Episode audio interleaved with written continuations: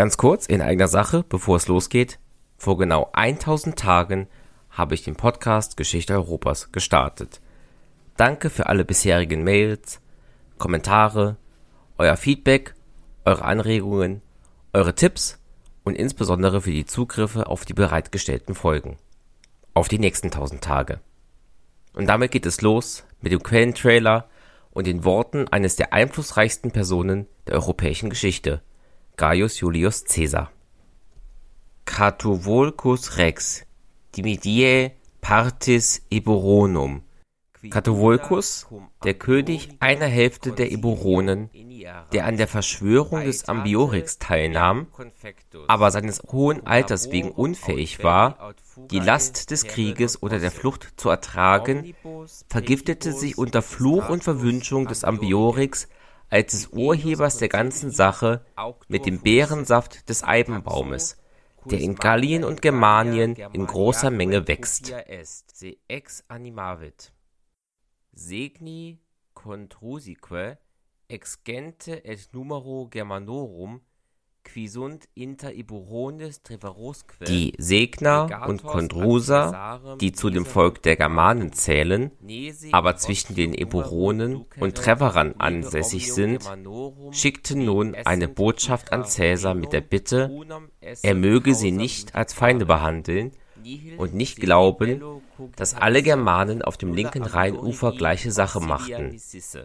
Sie hätten gar nicht an Feindseligkeiten gedacht und den Ambiorix durchaus nicht unterstützt. Caesar zog hierüber Kundschaft von den Kriegsgefangenen ein und befahl ihnen dann, alle Eburonen, die sich etwa in ihr Land geflüchtet hätten, ihm auszuliefern. Gehorchten sie, so werde ihr Gebiet verschont bleiben. Dann trennte er sein Heer in drei Abteilungen und ließ alles Gepäck nach Atuatuca bringen, so der Name des Kastells. Es liegt ziemlich in der Mitte des Eburonenlandes, wo Titurius und Aronculeus ihr Winterlager bezogen hatten. Diesen Ort wählte er unter anderem besonders deswegen, weil die Verschanzungen des letzten Jahres noch vollständig übrig waren, was den Soldaten jetzt ihre Arbeit erleichterte. Zur Deckung des Gepäcks blieb dabei die 14. Legion, eine von dreien, die er vor kurzem in Italien gebildet und nach Gallien gebracht hatte. Das Kommando über diese Legion und das Lager mit 300 Reitern erhielt Quintus Tullius Cicero ducem tosque equites ei attribuit. Partitu exercitu Titum Labienum Das eine Drittel des römischen Heeres, das aus drei Legionen bestand, musste hierauf Titus Labienus gegen die Nordsee in jene Gegenden der Eburonen führen, die an das Land der Menapier stoßen. Gaius Trebonius aber brach mit ebenso vielen Legionen auf um die Nachbarschaft der Tuatuca zu plündern. Caesar selbst zog an der Spitze der übrigen drei Legionen gegen die Schelde, die sich in die Maas ergießt, und das Ende der Ardennen, wohin sich dem Gerücht nach Ambiorix mit wenigen Reitern geflüchtet hatte.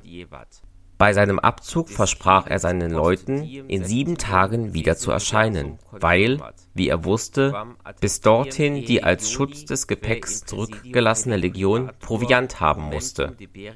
Auch Labienus und Trebonius sollten am gleichen Tage zurückkehren, wenn es ohne Nachteil des Ganzen möglich wäre, um dann aufs Neue gemeinsam zu beraten, Nachrichten über die Absichten der Feinde einzuholen und einen neuen Kriegsplan entwerfen zu können.